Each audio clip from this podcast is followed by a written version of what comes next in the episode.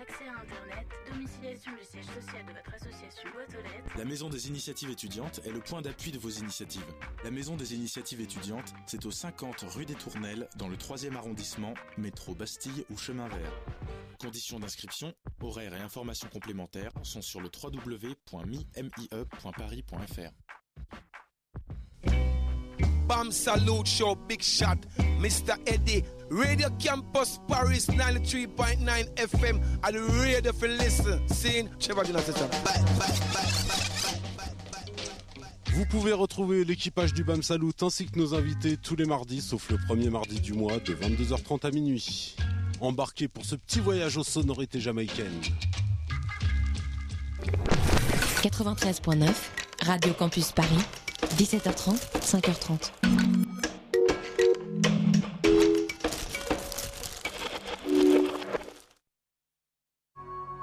Down to business. I got my wild cherry diet Pepsi, and uh, I got my blackjack gum here, and I got that feeling. Mm, yeah, that familiar feeling that something rank is going down out there. Oui, non, non, vous vous trompez pas, il s'agit bien d'une apostrophe. hein. Voilà, je m'adresse à vous, chers spectateurs. Don't ever feed him after midnight. She's alive! Alive!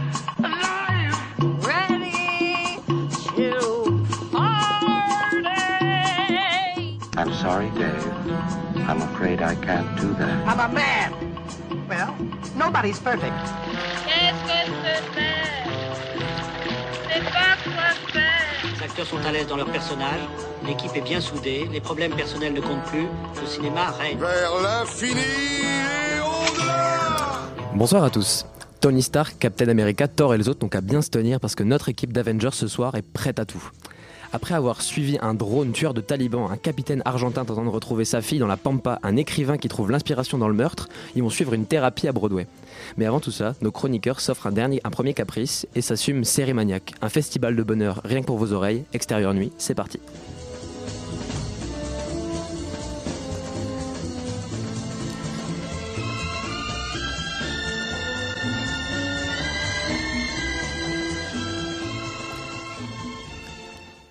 Il a débuté le vendredi 17 et dure, jusqu'au 26 avril au Forum des Images, le festival Sérimania et le festival des séries du monde entier.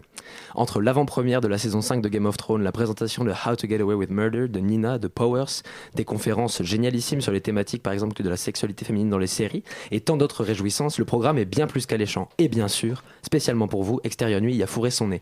Pour en débattre aujourd'hui, nous donnons la parole à Renan, Iris et Elisabeth. Euh, on a fait plus que fourrer son nez à euh, Sérimania, on y est même resté, on y a fait beaucoup de choses. On va quand même être un peu honnête pour dire qu'une partie de l'équipe euh, d'Extérieur Nuit a un peu participé à Sérimania, puisque Iris qui est à côté a parlé de sexualité et de cunilingus dans la série télévisée. Moi j'ai eu la chance de présenter How to Get Away with Murder et d'expliquer mon merveilleux métier de critique de série. Et notre amie Mélissa, Mélissa Blanco, est programmatrice et assistante sur le festival.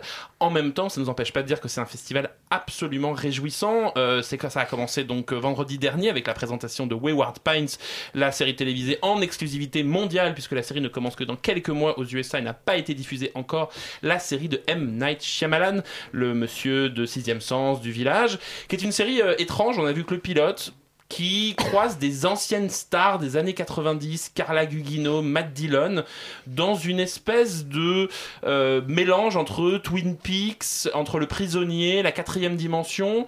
C'est l'histoire d'un policier qui se réveille dans une ville, il vient d'avoir un accident de voiture, et puis il n'arrive pas à sortir de cette ville, il y a des gens bizarres dans cette ville, et on va de surprise en surprise en surprise. Le pilote se termine avec un twist, que je ne révélerai pas évidemment. Euh, Shyamalan est le roi du twist. La question, c'est comment tenir sur 12 épisodes ce Wayward Pines? On ne sait pas trop.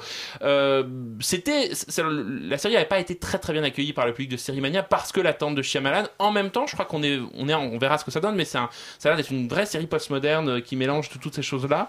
Euh, voilà, c'est un objet curieux qui a ouvert le festival aussi parce que euh, ça donnait le ton de ce mélange entre cinéma et série qui est le cœur, à mon avis, des, questionnements de, de, Série Mania. Euh, on a vu également euh, une euh, grande série. Moi, je vais parler de ce que j'ai préféré à Série Mania jusqu'alors, parce que c'est en cours aujourd'hui et à l'heure qu'il est, je crois. Dans quelques instants, l'équipe du Bureau des légendes d'Éric Rochant présente la, la série. Donc vous n'y êtes pas puisque vous nous écoutez, c'est bien. L'idée, c'est que il y a eu plein de séries, il y a une compétition, et moi, ce que j'ai vu de mieux pour l'instant, et j'espère que c'est ce qui va gagner, c'est une série allemande qui s'appelle Deutschland 83 absolument génial, qui est une espèce de, de version allemande de The Americans, la série télévisée sur les espions russes qui se sont infiltrés aux États-Unis. Et ben là, le concept c'est simple, c'est un jeune allemand de l'Allemagne de l'Ouest à qui on demande de se faire passer pour un allemand de l'Allemagne de l'Ouest et qui va s'infiltrer. Sauf que c'est raconté sous l'angle du teen movie, si vous voulez, c'est-à-dire c'est un jeune garçon qui a 17 ans et c'est extrêmement drôle. Il y a une bande son pop euh, incroyable. On passe de David Bowie à Nena, euh, 99 Luftballon, la fameuse chanson. C'est Chante, non? non, ben je, non, je, je vais encore regarder. Tu veux chanter, Elise, peut-être. C'est vraiment assez incroyable et moi j'espère que ça va gagner le prix du public. J'indique juste que sur le site internet euh, de Sérimania, il y a une, enfin sur le blog de Sérimania, il y a une interview qui a été réalisée par les étudiants du département Sérité de la Fémis avec les deux scénaristes qui sont mari et femme et, euh, et c'est très intéressant. L'interview est courte, mais euh, il y a plein de choses très intéressantes. Bah, en parlant de duo de scénaristes, moi, une de mes euh, séries préférées, c'était Togetherness, qui en fait est aussi un lien avec le cinéma, puisque c'est les frères Duplass euh, qui l'ont écrit, qui l'ont réalisé.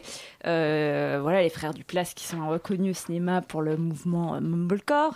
On connaît bien Extérieur Nuit et le Mumblecore. connaît bien.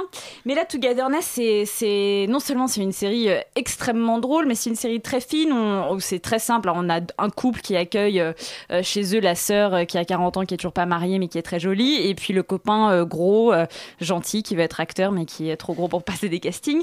Et euh, donc tout- tous les quatre euh, dans un Los Angeles qu'on n'a pas l'habitude de voir. Et, euh, c'est surtout euh, voilà une, vraie répa- répartition des rôles euh, entre entre ces quatre personnages-là, avec des intrigues qui nous intéressent. Et enfin, on voit ce que c'est que d'avoir 40 ans à LA et d'être en pleine crise. Ouais, c'est aussi Togetherness l'exemple parfait de ce qu'on voit à Série Mania, là, ce panorama des séries du monde. Il faut expliquer que c'est autant des séries américaines que des séries israéliennes, allemandes, danoises. On voit plein plein de choses. Ça peut paraître un peu frustrant comme ça d'aller voir un festival de séries. On se dit on va voir un, deux épisodes. En même temps, l'idée c'est de donner envie et surtout on l'a peut-être pas dit, mais le festival est en- entièrement gratuit. C'est-à-dire qu'on ne, on ne paye aucune place puisque pour des raisons de droit, c'est très compliqué de faire payer des places de séries télévisées. Donc le festival est absolument pris d'assaut. C'est-à-dire que toutes les séances sont quasiment, quasiment toutes complètes. Euh, notamment, il y a eu donc euh, deux événements qui sont la rencontre avec Matthew Weiner, le créateur de Mad Men, qui a offert une masterclass animée par Olivier Joyard absolument incroyable. Vraiment, on pouvait la retrouver sur le net où vraiment Matthew Weiner décrypte un épisode de Mad Men, comment on construit un épisode de Mad Men, quelles sont sa manière de filmer, de tourner qui était vraiment un grand grand moment pour les fans de la série. Et le lendemain il a offert un autre cadeau le cadeau bonus. C'est euh, Matthew Weiner parle de cinéma. Et pendant euh, une heure et demie avec Olivier Joyard ils ont parlé aussi bien de Claude Lelouch que de David Lynch euh, que de Bertolucci. C'était euh, vraiment un moment assez euh, rare aussi en- dans le milieu de la série télévisée d'avoir un showrunner comme ça aussi important que Matthew Weiner qui est être à disposition du public puisqu'il a répondu aux questions du public il a discuté. C'est aussi ça je pense l'intelligence des créateurs de ce festival Frédéric Lavigne Élise Tessarek notamment et euh, Laurence Herzberg, Herzberg. là, qui vraiment ont pensé ce festival comme quelque chose pour le public. C'est pas du tout un festival de journalistes, c'est un festival pour le public. Vous pouvez avoir accès aux gens et notamment il y a eu un autre événement qui moi m'a réjoui, qui était la venue de Lee Daniels, cinéaste, le fameux cinéaste de Paperboy et de Precious, euh, qui a écrit la série télévisée la plus folle du moment qui s'appelle Empire, série télé sur le hip-hop, euh, et qui est venu faire son show pendant une masterclass où Lee Daniels a aussi bien parlé de sa condition de noir américain, que sa condition d'homosexuel, que sa condition de tout, puisque Lee Daniels aime bien raconter tout. Et c'était absolument délirant. Euh, vraiment, Lee Daniels a, a, a- a harangué la foule. Ça devenait une espèce de meeting politique. C'était le retour de Malcolm X. C'était extrêmement drôle à voir et surtout assez passionnant de voir ce créateur comme ça rencontrer le public euh, parisien avec en plus en guest star l'actrice principale euh, Cookie. Pour ceux qui connaissent Empire, voir Cookie en vrai, c'était un, un- un événement. Mais il y a d'autres choses euh, qui Tant de- continuent. oui, Transparente, transparente. Transparente. Tant de Voilà. séries qui vous ont marqué. Elisabeth, toi, qu'est-ce qui t'a, qu'est-ce qui t'a marqué sur le, sur le festival Bah, bientôt, il y a une conférence sur Leftovers, c'est quand même la grande série euh, de Damon Lindelof. Oui, bah justement, il y a euh, Paco Thielman qui en parle. Il avait déjà parlé de Lost et c'est intéressant parce que euh, The Leftovers, c'est vraiment une série qui répond à Lost, donc c'est le même showrunner. Et puis, euh, au début, on était du côté, enfin dans Lost, on était du côté des, euh, des disparus, là, on est du côté de ceux qui restent. Il avait du coup donc animé une conférence qui, à mon avis, était à Sérimania, justement. Il y a un ou deux ans, euh, où il expliquait euh, d'un point de vue philosophique ce que c'était que Lost. Euh, Là, c'est le cas aussi. Hein, Là, c'est le l'idée- cas aussi, ouais, pour c'est- euh, The Leftovers. C'est l'idée comment, comment vivre, euh, puisque la théorie, je crois, de Paco Mtielman, c'est que si Lost nous apprenait à vivre, eh bien, The Leftovers nous apprend à vivre sans Lost. C'est l'idée de Paco.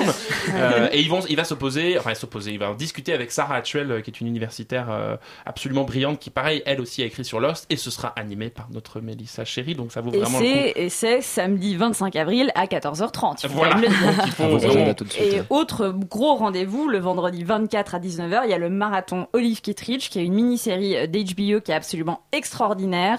Euh, alors je vais vous la vendre ça va pas du tout vous, de vous donner envie parce que c'est une femme euh, qu'on voit évoluer entre l'âge de 45 ans et 65 ans et, euh, et, et la série commence, on a l'impression qu'elle va se suicider. Donc on se dit, voilà, la pauvre, elle est, elle est pas au top de sa forme, mais c'est une série passionnante qui pour une fois a un personnage féminin principal qui n'est ni jeune, ni beau, ni sympa parce qu'il faut vraiment savoir qu'elle c'est une vraie casse-couille et que et qu'on a envie de la détester et ça c'est aussi important euh, euh, de voir ça euh, dans les mini-séries. Et pour moi c'est vraiment la chose à voir le, vendredi à Cérémania. Après notre chronique joie de vivre et cinéma, c'est maintenant joie de vivre et série. Euh, moi, ouais, je- je... jouais- alors moi mieux, c'est nouveau format et série parce qu'à partir de C'est demain, ça que je- vous aurez, pardon, tu veux enchaîner. C'est très- c'est exactement ça que je me demandais, c'est qu'on pouvait dériver sur ce thème-là, la- le fait que la série prenne tant d'importance, et c'est aussi la présentation des séries dans des salles de cinéma.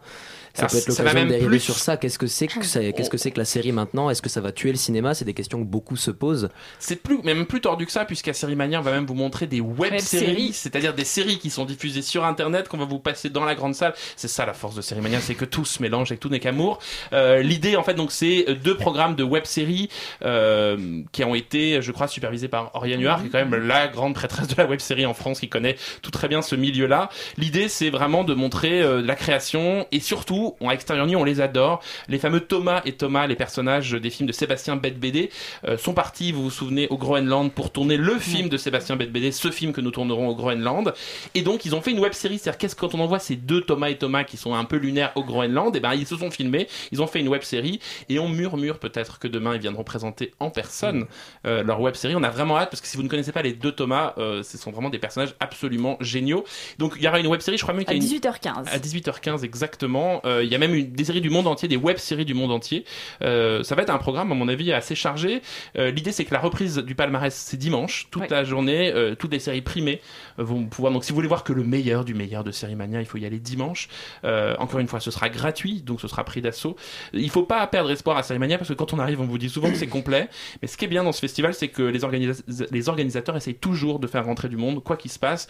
Bon, vous passez deux heures et demie sur des marches, mais ça vaut le coup Mais ça quand vaut même. le coup parfois. Ça vaut le coup parfois. Et souvent. Eris peut en parler puisque lors de sa conférence, il y avait des gens sur les marches. C'était tellement sexy et érotique. Et vous pourrez retrouver également les conférences sur le site internet de Sérimania. C'est-à-dire que si vous n'avez pas le temps d'y aller parce que vous avez une vie, ce qui est bien dommage, eh bien vous pouvez revoir les choses chez vous le soir au festival Sérimania. Et d'ailleurs, on peut même voter pour, euh, pour les meilleures web-séries. euh, Donc c'est participatif en plus. Quelque chose à dire de plus sur le Cérémania, des autres, des autres coups de cœur peut-être, des autres, euh, des autres thèmes qu'on n'aurait peut-être pas abordés dans, dans ce débat euh?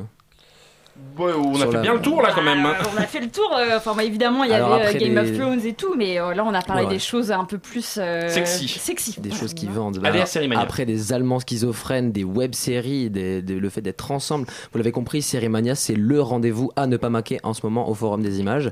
Alors, si nous sommes tous des séries Maniac, nous allons enchaîner avec Michael Sembello et Maniac pour notre pause musicale.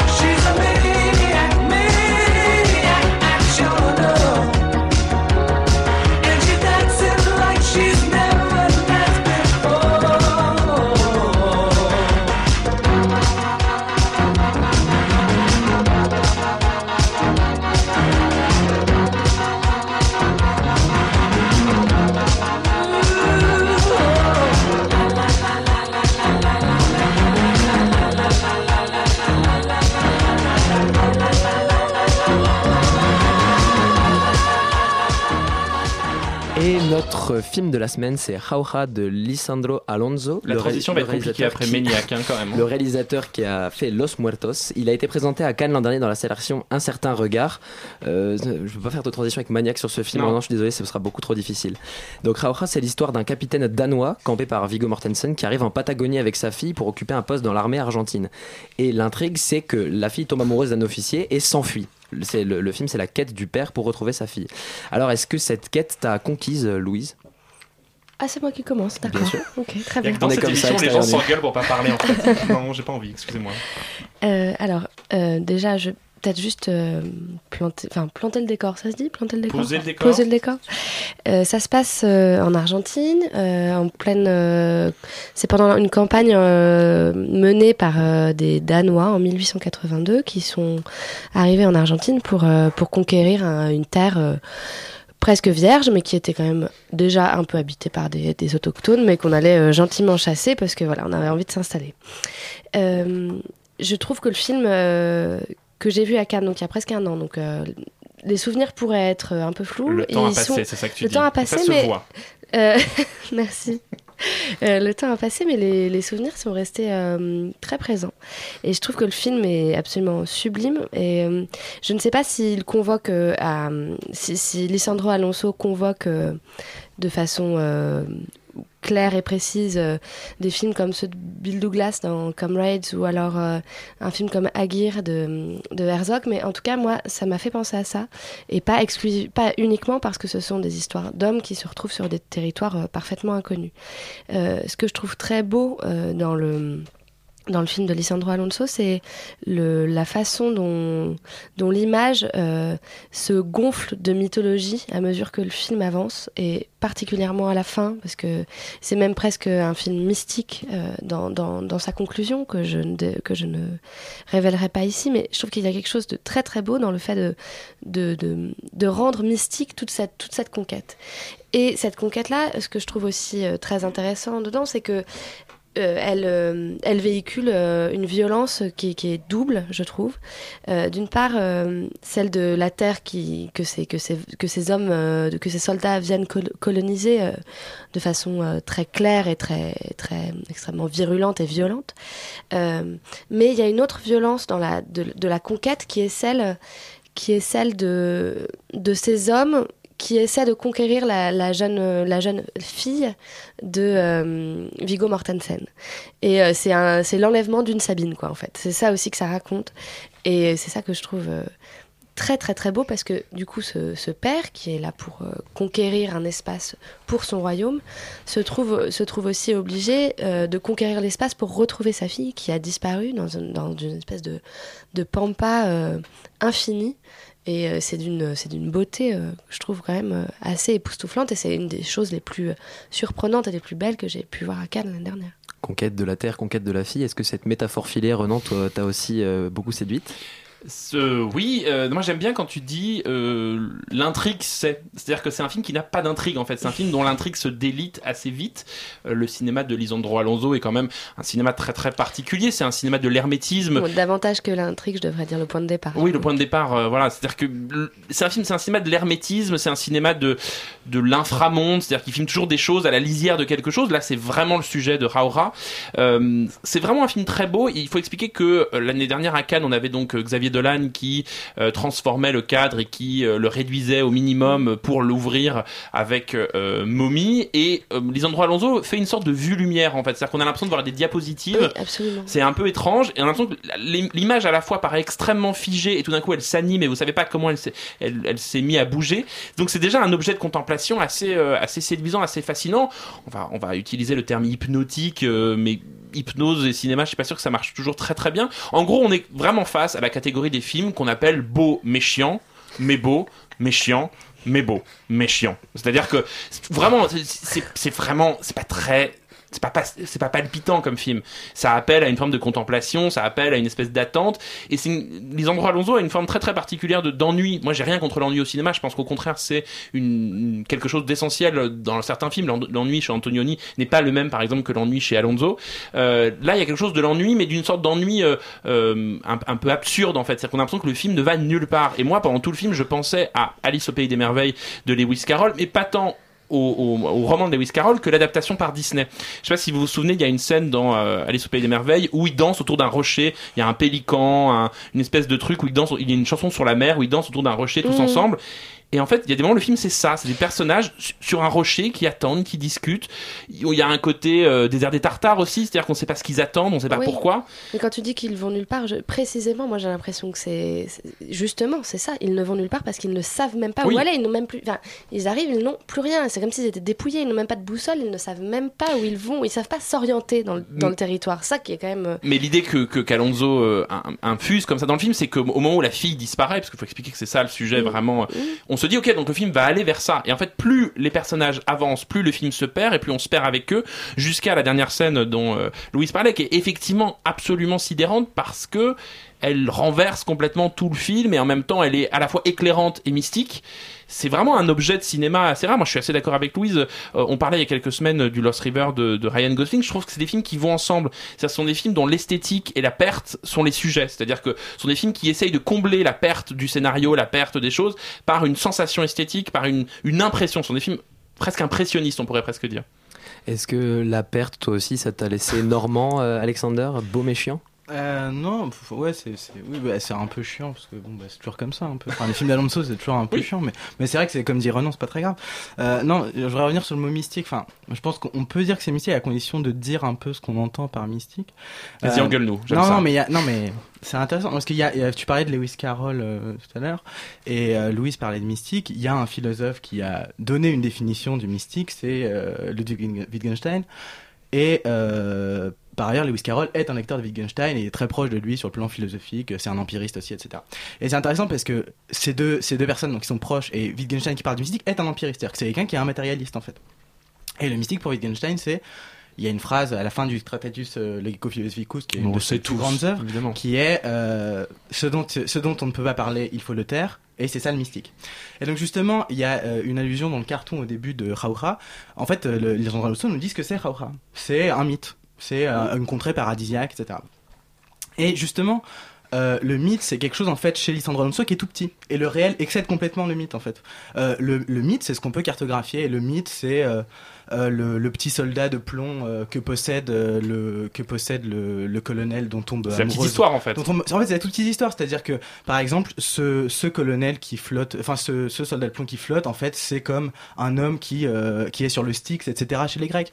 Donc en fait, c'est les, les, histoires d'amour, les histoires d'amitié. C'est vraiment les toutes petites choses. Le réel, c'est l'épique, etc. Et justement, là où ils sont, il n'y a pas d'héroïsme. C'est-à-dire que la fuite de la fille n'est absolument pas héroïque puisqu'on ne la voit pas en fait. La, fuite est complètement tout ce qui pourrait être de l'ordre de l'épique, tout ce qui pourrait être héroïque est complètement euh, balancé par-dessus bord.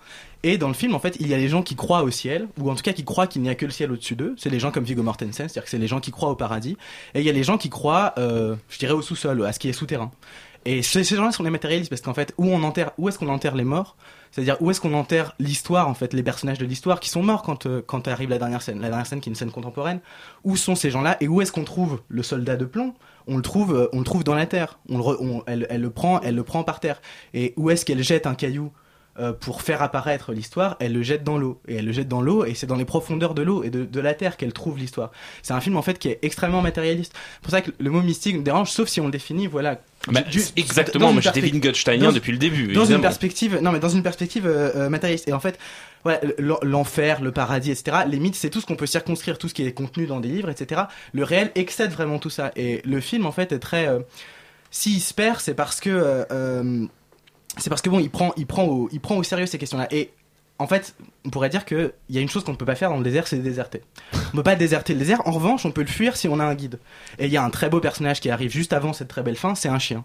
Et c'est le chien qui, euh, et il y a une figure récurrente du chien dans les films cette année. Il y a eu Wade God, il y a eu euh, Adieu au langage, etc. Et dans Adieu au langage, déjà, le chien est une figure de guide de l'humanité. Et dans Wade God, c'est aussi un, un- un guide de l'humanité.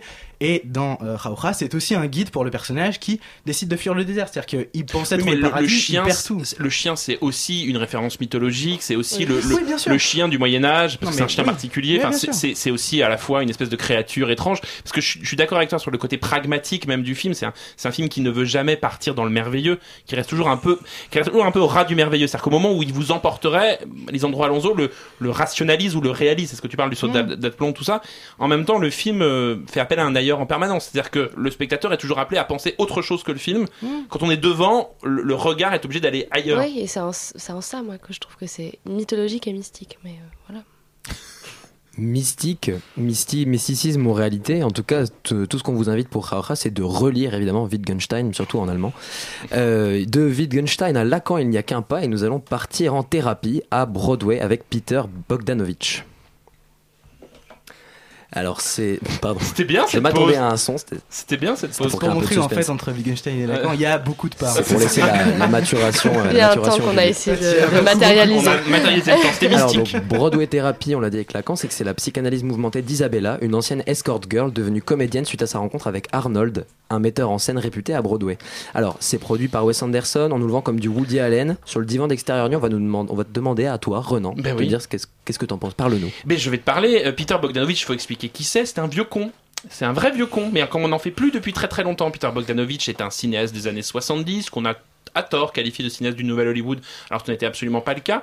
C'est un critique de cinéma, c'est quelqu'un qui a fait surtout un livre très important qui s'appelle Wood, The Devil Made It, dans lequel il a rencontré John Ford, Hitchcock, Preminger, Cukor, des petits cinéastes américains assez, voilà, relativement importants. Et en fait, euh, c'est vraiment un cinéaste cinéphile, c'est un peu le Tarantino des années 70, si vous voulez. C'est quelqu'un qui euh, avait une cinéphilie grandissante et qui ne pouvait s'exprimer dans les films qu'à partir d'autres films. Et c'est ce qu'il fait là, après, avec Broadway Therapy, qui s'appelle pas Broadway Therapy en anglais, c'est quand même un titre à la con.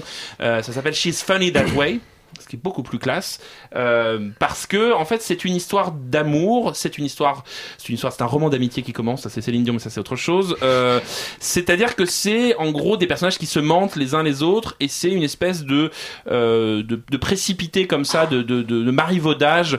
C'est une comédie sophistiquée en gros sur aujourd'hui. En gros l'idée de euh, de Bogdanovich c'est et si on arrêtait de faire du Farelli et si on arrêtait de faire du Apato et si on arrêtait de faire des paix flambés à la caméra et plutôt qu'on faisait des comédies sur des gens qui discutent, qui dissertent sur l'amour, des gens plus élégants. Et puis Qu'est-ce que cette comédie serait aujourd'hui? Eh ben, ce serait Broadway Therapy, c'est-à-dire à l'aristocratie des films de Lubitsch correspond aujourd'hui à un milieu du théâtre et un milieu intellectuel très très caricaturé par le film de manière assez rigolote mais un peu un peu excessive c'est-à-dire c'est tous des, des mégalos complètement euh, tordus et ce milieu-là vit des histoires de, mensonges et de quiproquos, puisque tu l'as expliqué. En gros, c'est l'histoire d'un metteur en scène qui couche avec une prostituée, qui lui offre 100 000 dollars en lui disant change de vie, et manque de bol, elle change de vie, elle devient actrice et elle, retombe sur sa scène.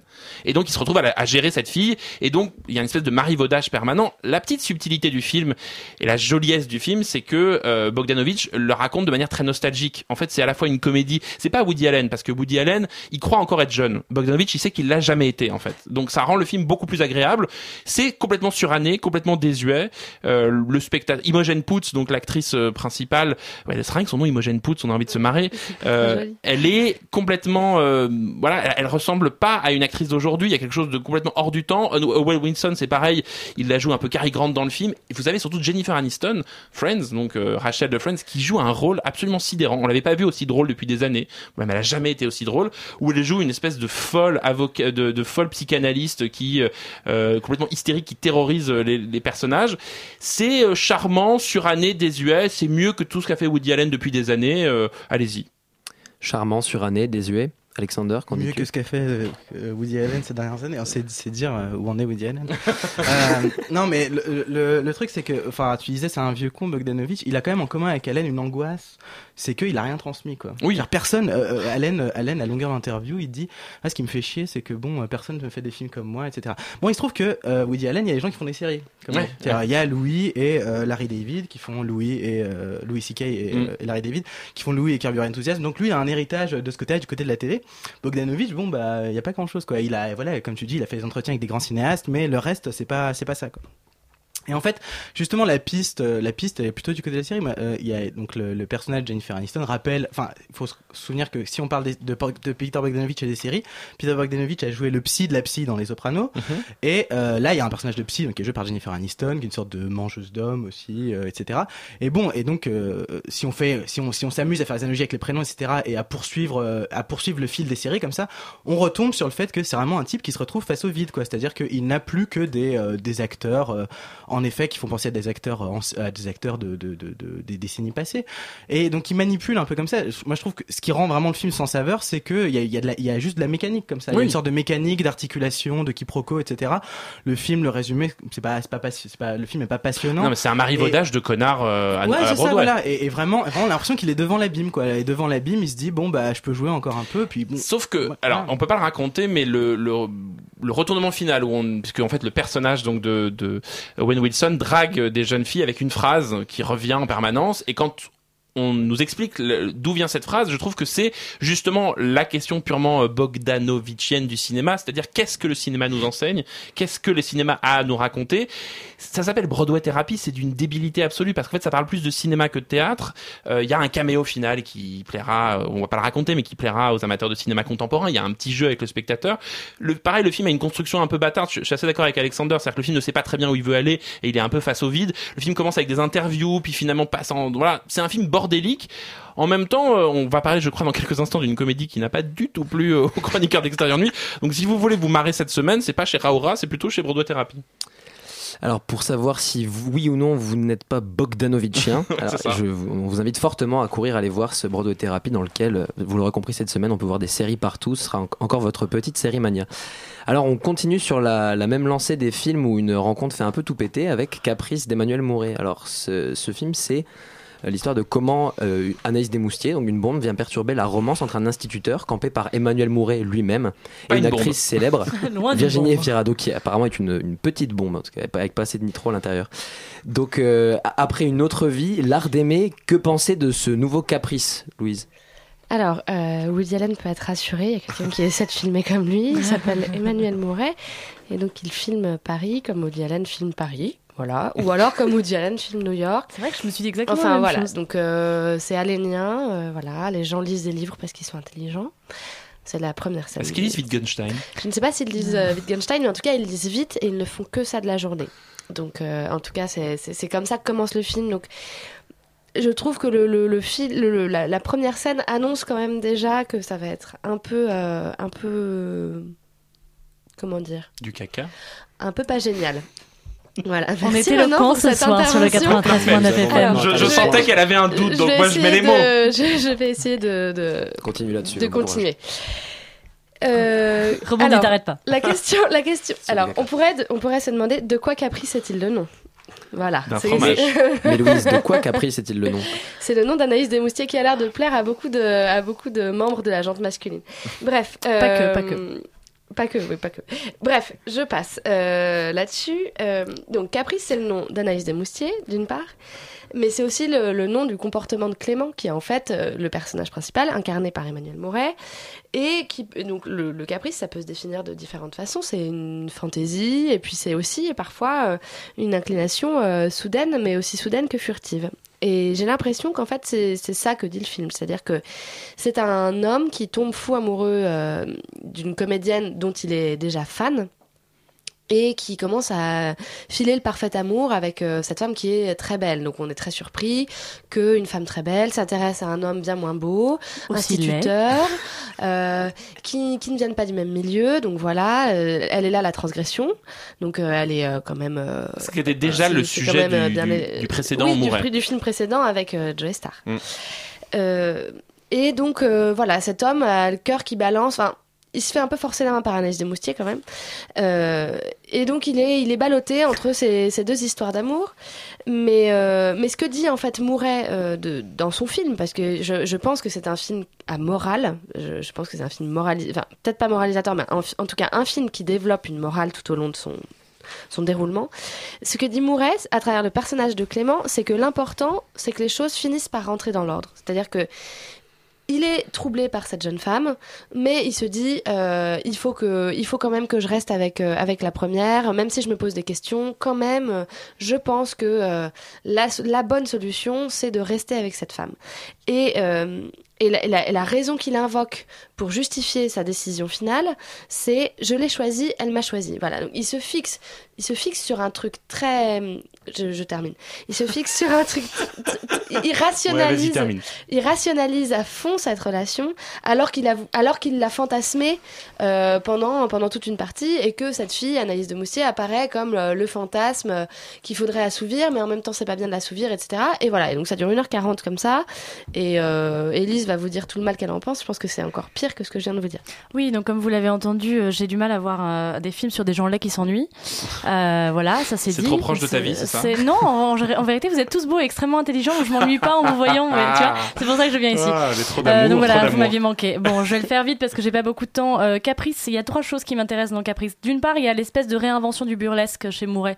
Euh, C'est-à-dire que moi, je découvre un cinéaste qui profondément m'ennuie, mais qui essaye sans arrêt de faire quelque chose qu'on n'avait pas vu depuis longtemps. C'est-à-dire qu'il fait du burlesque comme Chaplin ou Keaton en faisait. C'est-à-dire, on va essayer de mettre en scène une situation. Alors, je, je- Wow. je sais, tu serres les dents, mais attends, je m'explique.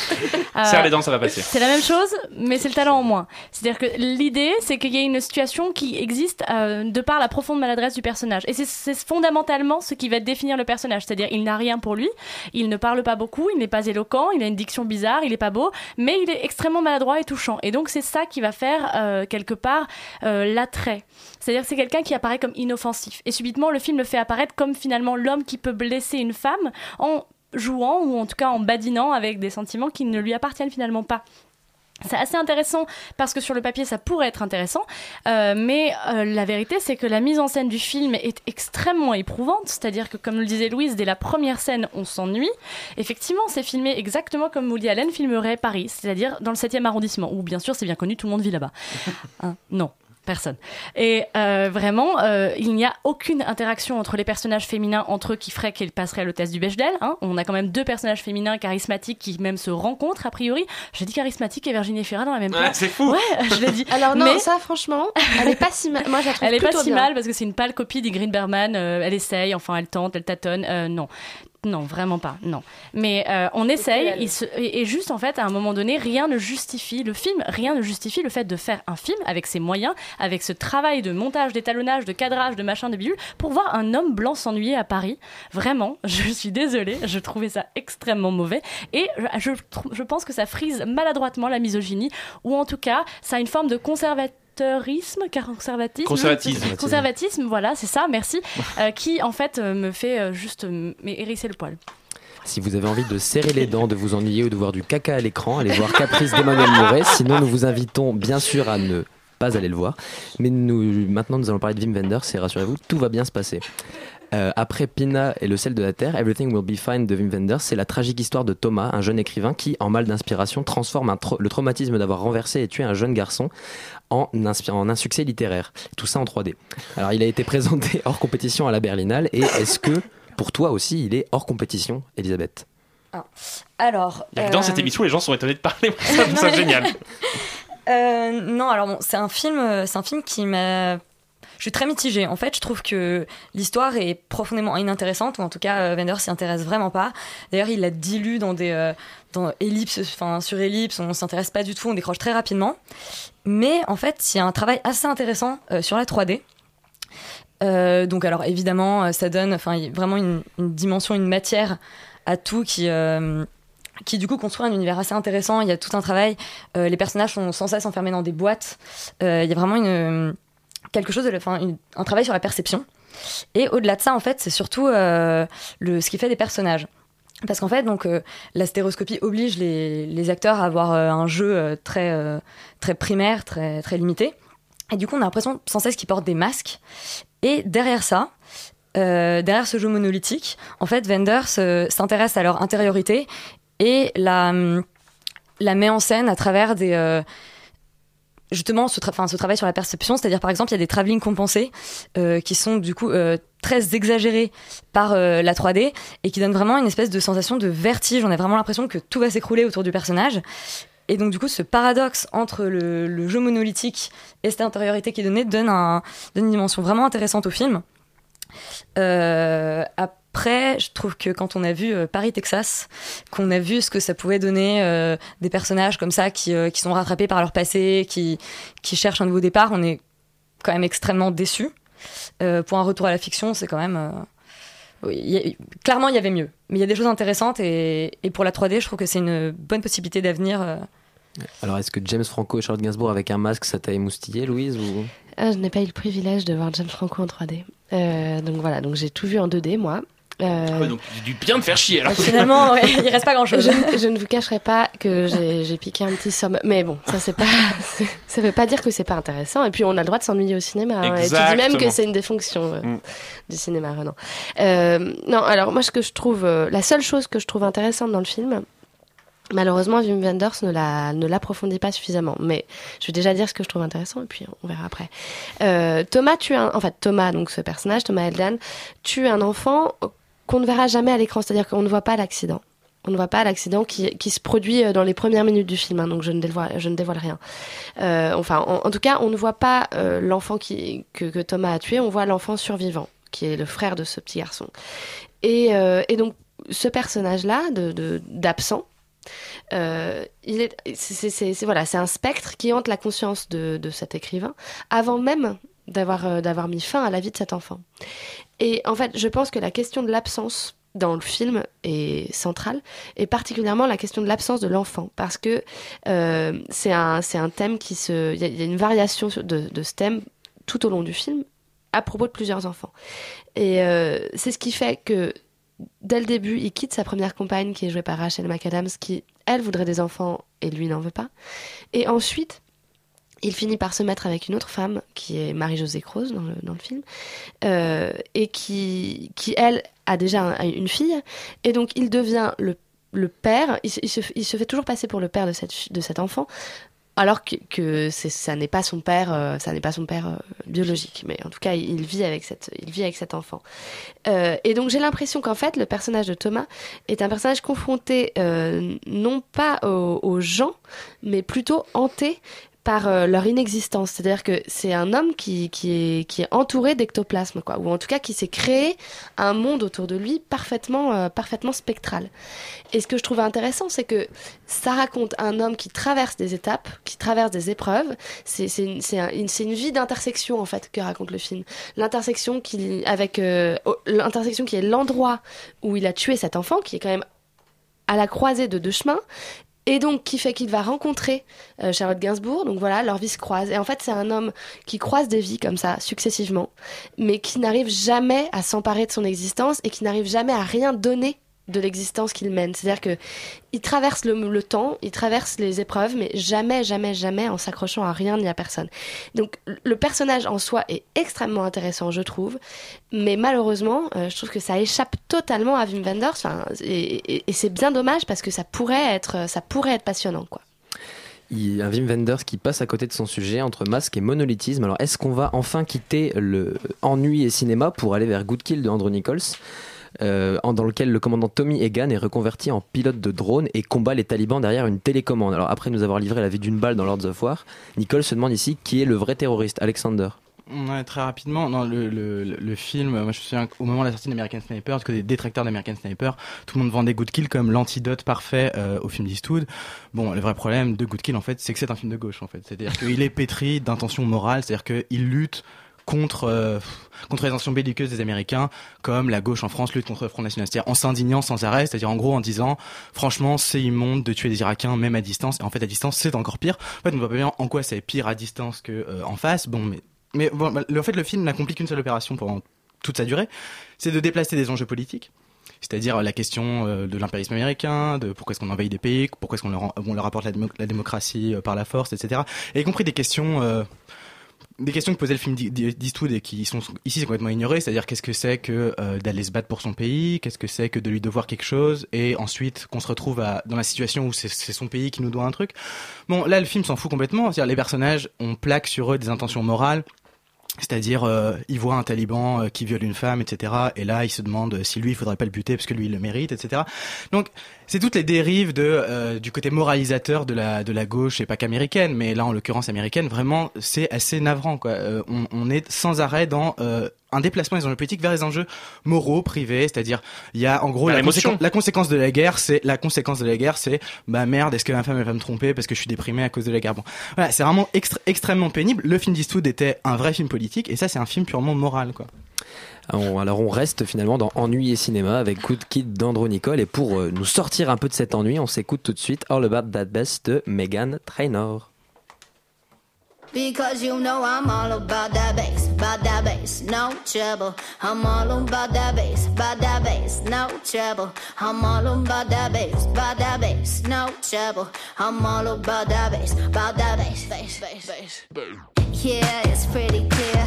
I ain't no size two, but I can shake it, shake it like I'm supposed to do. Cause I got that boom boom that all the boys chase. And all the right junk in all the right places.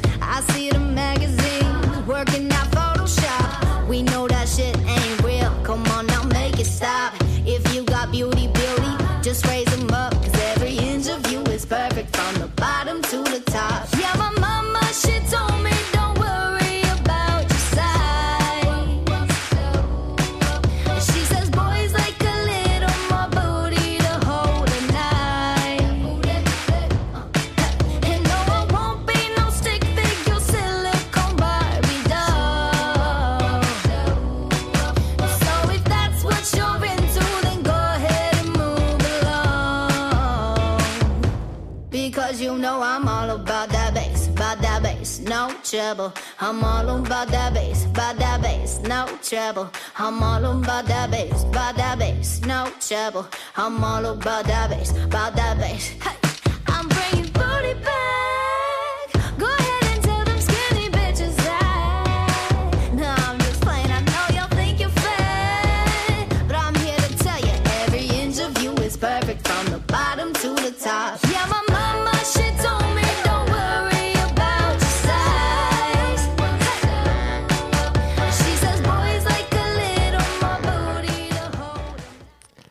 Et on accueille tout de suite une petite nouvelle, la BA de Maxime. Alors à l'occasion du nouveau crossover de Marvel, Maxime nous a préparé un petit florilège au sujet des Avengers que je vous laisse découvrir tout de suite. The Avengers 2, l'ère d'Ultron, a impliqué l'arrivée de nouveaux super-héros. Au début, la production a ratissé large sans réellement prêter attention aux super-pouvoirs. Je vais vous détruire de l'intérieur. Vous ne pourrez rien faire contre ça. 74. Pardon. Il y avait 74 lettres dans votre phrase. Qu'est-ce que tu racontes C'est pas dans le texte Bah oui, mais c'est mon super-pouvoir. Je peux compter le nombre de lettres dans une phrase. Mais c'est pourri comme pouvoir 31. Oui, bon, merci, on te rappellera. 30. La ferme 6. Euh, non, il y en a 7. Oui, mais je suis nul en orthographe. Une fois que les bons super-pouvoirs ont été trouvés, les super-héros n'étaient pas forcément bons acteurs. Tu crois vraiment que tu es le meilleur? Ha ha ha Arrête de jouer au petit malin Tu n'as pas encore vu de quoi je suis capable Ah Mon Dieu Ces super-pouvoirs sont réellement très puissants. Que m'arrive-t-il? Je me sens affaibli. Ah Oh, tiens. oulala. Ah. Coupez, coupez, vous jouez comme des pantoufles. Bah oui, mais je suis pas acteur, hein, j'ai juste un IUT super-héros. La production a cherché à faire participer des super-héros connus. Je suis là pour protéger le monde et je me battrai jusqu'au bout. Moi aussi je vais me battre avec tous mes merveilleux amis, n'est-ce pas, Porcinet? Qui a choisi ce personnage Euh, ben c'est moi, euh, c'est un super-héros quand même. Winnie l'ourson Un super-héros ah, En tout cas, il bosse déjà pour Disney, c'était plus pratique. Enfin, certains super-héros avaient des pouvoirs impressionnants, mais qui ne correspondaient pas au film. Le sort en est jeté. Le pouvoir est à présent entre mes mains. Ma, d'oublie que tu parles au grand Cessitor, el super-héros qui a les pouvoirs de tout rendre ceci. Hmm. Que calor Parlez-moi de toi, il te connaît peu finalement. Euh, euh, eh ben, euh, euh, euh, C'est quoi ton petit nom? Ultron. Hmm. Ultron, ça veut dire faire l'amour dans mon pays. Hmm, tu veux un massacre Euh, oh ben pourquoi pas? Cette journée m'a épuisé. Hmm, tu as l'air tendu. Oh, mais oui, tu es très tendu. Euh, on coupe, chef Non, non, non, attendez 5 minutes. Mais nous vous laissons la liberté de vous faire votre propre opinion en allant voir vous-même ce film. C'était Maxime fait sa BA et tout de suite on file chez Disney, euh, pardon, chez, chez Marvel. Alors que Tony Stark tente de relancer un programme de maintien de la paix, les choses tournent mal et Iron Man, Captain America, Thor, Hulk, etc. vont devoir unir leurs forces pour battre le super méchant, super fort, qui a juré encore une fois d'éradiquer l'espèce humaine. Alors un nouveau Avengers par Josh Whedon, c'est semble-t-il un Avengers avec toujours plus d'action, toujours plus de budget, toujours plus de bruit. Alors est-ce que cette ère d'Ultron, est-ce que c'est pas beaucoup de bruit pour rien, euh, Renan? Bah, le problème, c'est que la BA de Maxime est à la fois plus spectaculaire et plus drôle que le film. Euh, oh là là, oh, le gros morceau bien casse-couille que c'est 2h20 de Avengers, de l'ère d'Ultron. Euh, alors... En fait, c'est très compliqué parce que c'est un film qui n'a pas besoin qu'on en parle et qui ne, on devrait même pas en parler d'ailleurs parce que c'est un film qui n'a pas besoin de public. C'est même un film qui n'a rien à foutre de son Alors public. Extérieur Nuit c'est terminé. Mais non, mais c'est-à-dire que c'est un film. Moi, c'est donc moi j'ai eu de la chance et le privilège de le voir la semaine dernière et je l'ai totalement oublié. C'est-à-dire je ne suis absolument incapable de vous dire ce qui s'y passe. En gros, il y a des gens en costume qui sont pas très contents. Il y a un robot donc qui s'appelle Ultron qui est pas très content. Ils se mettent sur la gueule, ils sont pas très contents et à la fin ils sont un câlin. Fin du film. C'est à peu près ce que j'ai compris. C'est-à-dire que on- Tu pourquoi- vas révolutionner le pitch ah c'est-à-dire que le- la fascination du film, c'est que c'est un film qui n'accroche rien. C'est-à-dire que la caméra de Joss Whedon, donc on revient en plus au début de l'émission, c'est tellement bien construit cette émission. Joss Whedon vient de la série télévisée et le problème de Joss Whedon, c'est que c'est pas un metteur en scène, mais pas du tout un metteur en scène. C'est-à-dire que le type fait de la dramaturgie, c'est-à-dire qu'il a construit le film comme une plateforme. Il faut expliquer que donc les- le Marvel fonctionne sur un shared universe, c'est-à-dire que les films s'emboîtent les uns dans les autres. Si seulement ils s'emboîtaient de manière un peu plus sexy, au moins s'amuserait un peu plus. C'est-à-dire que là, le film est une plateforme, c'est-à-dire que vous rentrez dedans et le public, en fait, s'amuse à se diriger à l'intérieur en disant ah tiens ça m'envoie vers autre- ce, ce film-là, puis tiens ça m'envoie vers celui-ci, ah puis telle scène ça fait penser à ça. Sauf que un, moi je m'en fous, c'est-à-dire que vraiment je j'ai une vie donc je lis pas des comics. Ensuite non je déconne, mais c'est-à-dire que je, je- trouve que les personnages euh, n'ont n'ont d'intérêt que parce qu'ils sont iconiques non pas sur l'écran mais pas dans l'imaginaire du public. Il y a une séquence, hein, alors moi on m'a expliqué qu'à un moment il y avait une séquence dans le film qui faisait penser que le prochain Marvel se passerait dans, les, dans le Wakanda. Déjà, expliquez-moi ce que c'est que le Wakanda, je ne sais pas ce que c'est. Il paraît que c'est là où vit la Black Panther. Qui est la Black Panther Je ne sais pas qui c'est. Et donc, c'est des films petits cailloux. C'est-à-dire, c'est des films où en permanence, la mise en scène si tant est qu'il est mis en scène, pose des petits cailloux pour que le public geek ou le public extrêmement connaisseur reconnaisse le film qu'il voudra voir plus tard. Donc en fait, en permanence, quand vous voyez le film, vous voyez les prochaines bandes annonces de ce qu'ils seront ensuite. Donc c'est pas du cinéma, c'est-à-dire que c'est un objet. Alors c'est plein d'extra cinéma, ça je peux le reconnaître, et donc c'est une forme de cinéma très nouvelle. C'est-à-dire que vous ne voyez pas un film, vous voyez des, des liens, vous voyez comme des liens YouTube ou des, ou des liens Twitter pendant le film, ou qui vous emmènent ailleurs. Mais en termes de cinéma, c'est d'un ennui mortel. dans ce cas-là, En termes ça de s'appelle le fan méta-teaser. service. Ça, ça s'appelle le fan service. euh, C'est très mal écrit. Je veux dire, le début d'Avengers 2, c'est une bande annonce. Enfin, je veux dire, Oui. on- voilà. Enfin, c'est pas, c'est surtout pas monté. oui, non, mais c'est très mal. Enfin, tout est vraiment très mal fait. Mais en fait, on pourrait très bien reproduire euh, ce qu'on aurait pu faire comme reproche au premier Avengers, parce que c'est exactement le même film. En Au fait. moins bien Euh, quand même. Et l'effet de Ouais. surprise est quand Oui, même oui, passé. oui, c'est ça, voilà. C'est- C'est-à-dire que vraiment, là, le défi, si on veut, est à peine relevé. C'est-à-dire que le problème, c'est que Joss Whedon s'assigne comme objectif le même objectif que euh, au personnage ou au Shield, c'est-à-dire de de faire tenir ensemble euh, 7 ou 8 égos hypertrophiés, etc. et d'essayer de diriger ça un peu correctement. Bon, le problème, c'est que le film n'y arrive pas. C'est-à-dire que si le film, c'est c'est quand même une saga de films, etc., donc ils sont emboîtés les uns dans les autres, c'est-à-dire que ça devrait avoir quelque chose de la série et avoir quelqu'un qui vient de la série, ça devrait aider. Mais là, le problème, c'est que ça commence à ressembler à quelque chose au bout de, si on prend les deux Avengers, au bout de 4 heures de film. C'est-à-dire qu'en gros, il reste une demi-heure euh, qui consiste en la bataille finale du, deuxième. Et et disons que le, le premier film était tellement mal écrit que euh, bon bah il fallait toujours plus d'action, c'est-à-dire il fallait faire euh, tout ce que faisaient tous les autres films, mais en plus fort, plus dur, etc., plus violent. Bon et puis une fois qu'on était gêné parce que l'action est vraiment, enfin le film est vraiment dégueulasse, c'est-à-dire que c'est vraiment hyp- hyper moche quoi. Et bah une fois qu'en gros on est gêné par tant de par, par tant de mocheté, on se dit bah on va faire des blagues. Et donc bon bah une fois qu'on a fait des une, fois qu'on fait des blagues, bon bah après on peut passer à la psychologie des personnages, parce qu'évidemment les blagues cachent toujours un mal-être, etc. Et là, on revient sur la psychologie. Et donc là, on peut donner l'impression que le film est écrit, en fait. C'est-à-dire que le film a une logique. Et le film fonctionne comme ça tout le temps. C'est euh, pas d'écriture, donc action, donc blague, donc psychologie, donc écriture. Ah, mais non, en fait, action, voilà. Enfin, le film marche comme ça tout le Et, temps. et surtout le film, il y a une phrase à un moment dans le film moi qui m'a, c'est la seule que j'ai retenue. À un moment, Tony Stark dit euh, mais nous ne sommes pas dans une boucle, nous allons enfin vers le vers, vers le but. Et en fait non mec. Quel Le est ce but? et Quel est ce but? Et surtout le film est une boucle en permanence. Vous avez l'impression de voir la même scène. C'est-à-dire que c'est une scène de bataille. Comme, vraiment, ce qu'a expliqué Alexander, c'est très juste. C'est que le film est une boucle. Il revient sur ses pas en permanence. C'est c'est un non-film. Puis euh, c'est surtout ce concept de film de franchise. Il y a beaucoup de, le, par exemple, il y a le Batman versus Superman qui arrive. On a énormément de films comme ça qui sont bouclés. Il y a eu le Amazing Spider-Man. Et Qu'est-ce que qu'est-ce qu'est-ce que c'est qu'aujourd'hui que ce que ce Avengers pour toi, Elisabeth? Bah justement, en fait, le, le premier Avengers, moi je le déteste pas complètement parce que j'ai l'impression que justement c'est. Tu es jeune. Ça doit être ça. Euh, Thor est sexy. c'est ça. Ouais. Bon, bref. Euh, en fait, c'est un peu un- une sorte de voilà de season finale. Enfin, il y a vraiment un côté euh, justement tous les personnages qui se retrouvent et on fait tout péter. Le problème, c'est que donner une suite à ça, bah, ça peut être qu'une redite. Il y a l'effet de surprise qui est passé, comme tu l'as dit, c'est moins drôle, c'est moins bien. Et puis surtout, en fait, j'ai l'impression que euh, les X-Men font ça vachement mieux. C'est-à-dire que, enfin, beaucoup mieux. Parce que, euh, justement, euh, Joss Whedon essaye de parler euh, de ce que c'est qu'être un super-héros. Donc, en fait, on est un monstre, c'est un peu compliqué, tout ça. Euh, les X-Men parlent de ça, sauf que eux, ils ont un univers à part entière. Ils ont déjà suffisamment de personnages qui peuvent interagir comme ça. Là, ce qu'il faut faire, c'est justement aller piocher des personnages qui, du coup, sont là, font une sorte de petite apparition. Ils ont chacun un, peu leur scène. Et il faut toujours en rajouter. Donc du coup, euh, alors je peux pas, je peux pas révéler la scène finale, euh, mais c'est. C'est- oui, vas-y, vas-y, C'est non, non, vas-y. mais c'est non, je peux pas, la- bon, je peux la révéler? non mais en Non, gros, je crois que personne Spoiler alert. non mais juste, c'est bon. ouais, spoiler alert. Voilà, donc bougez-vous les oreilles. Euh, ça révèle que en gros, euh, dans le prochain, il y aura en plus les Gardiens de la Galaxie. Donc là, y a- Alors non, alors là Voilà. tu vas te faire Oh mon Dieu, défoncer parce que c'est pas les. Gardiens de la Galaxie. Moi on m'a Si. expliqué que c'était les nouveaux. Bah, Ah oui, non mais ça on l'avait déjà vu, c'est la post, la post. Ah ouais, la post-scène, ouais. Mais en fait c'était la même que dans le premier en fait. Non, la, la première, c'était les shawarma. C'est le même personnage que dans, que dans le. J'adore parce Non, qu'on s'engueule tu, sur les tu- trucs qui tu ne suis pas, tu ne suis pas. C'est ça. Mais du coup, le, Wow, le le problème vient peut-être du fait justement que euh, c'est presque cette scène post-générique qui fait plus euh, débat que le film. Je pense que ça, ça en dit assez long sur le film. c'est beaucoup, beaucoup ça l'identité des films de super-héros aujourd'hui. Pardon, il y a un truc qui est terrible dans le film, c'est que le personnage d'Ultron pourrait être un personnage intéressant parce qu'en fait, c'est une, en fait, c'est le ça, le moi et le surmoi de Tony Stark qui se battent entre eux. Donc on se dit, waouh, mais il y a, un- moi je me dis, tiens, il y a un truc qui est rigolo parce que Tony Stark est un personnage absolument détestable. En plus, je déteste Robert Downey Jr., mais ça c'est personnel.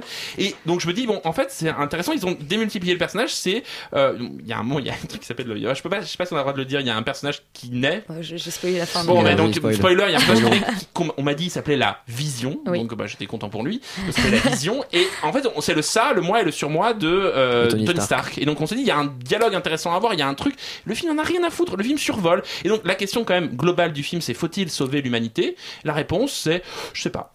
Voilà.